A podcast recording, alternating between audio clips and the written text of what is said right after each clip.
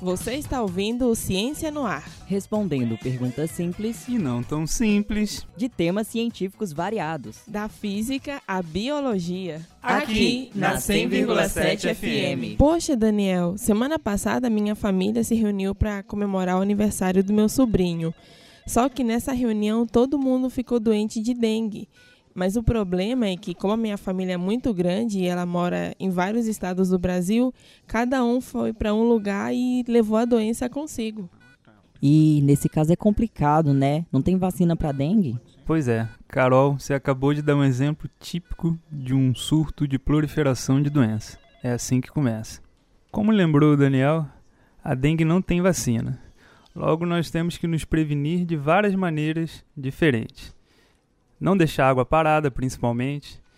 Carros de fumacê. Comunicar ao vizinho se porventura ele tiver esquecido algum balde d'água ou garrafas de cerveja ou coisas do gênero no quintal e não deixar acumular água de chuva. Agora, quando a doença tem vacina, é muito mais fácil de tratar. Basta apenas se prevenir. Mesmo assim, tem muita gente, cabeça dura ainda, que não acredita em doença ou acha que não pega doença, então não vai precisar de vacina. Está redondamente enganado. Alguém conhece algum exemplo disso? E eu, por exemplo, nem tomo vacina, não fico doente. Evito sempre que posso. É, não ficou doente ainda, né? É verdade, Carol. Vi recentemente no jornal a seguinte informação: um levantamento feito pela Unicef, divulgado em março deste ano, aponta o Brasil como o terceiro país no ranking dos que tiveram maior aumento de casos de sarampo entre 2017 e 2018. Isso é muito grave.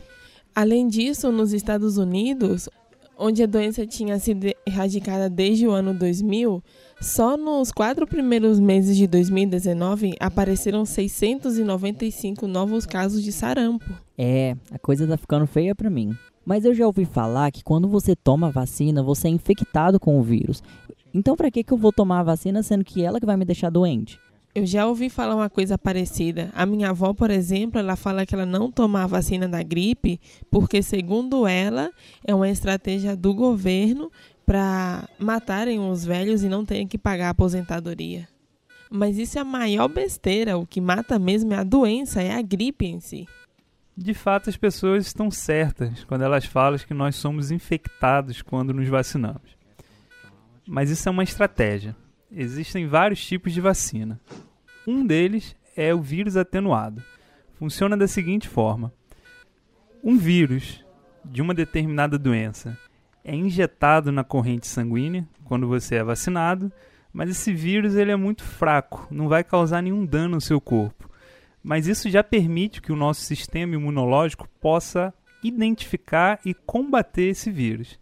E no caso de uma doença séria, que pode vir até te matar, o seu organismo já vai saber o que fazer. Ele vai prontamente identificar aquele vírus que ele já reconhece e vai combatê-lo para que você não pegue a doença. Ah, entendi. Então é por isso que a gente toma tantas vacinas. Isso mesmo, Daniel. A vacina seria uma forma de prevenção a doenças, pois ela estimula a produção de anticorpos que nos protegem das doenças. Nossa, agora faz todo sentido. Mas se eu quiser me vacinar, pra onde eu vou?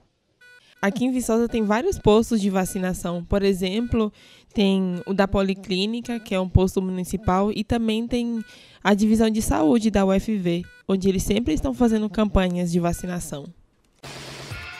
Você acabou de ouvir mais um Ciência no Ar.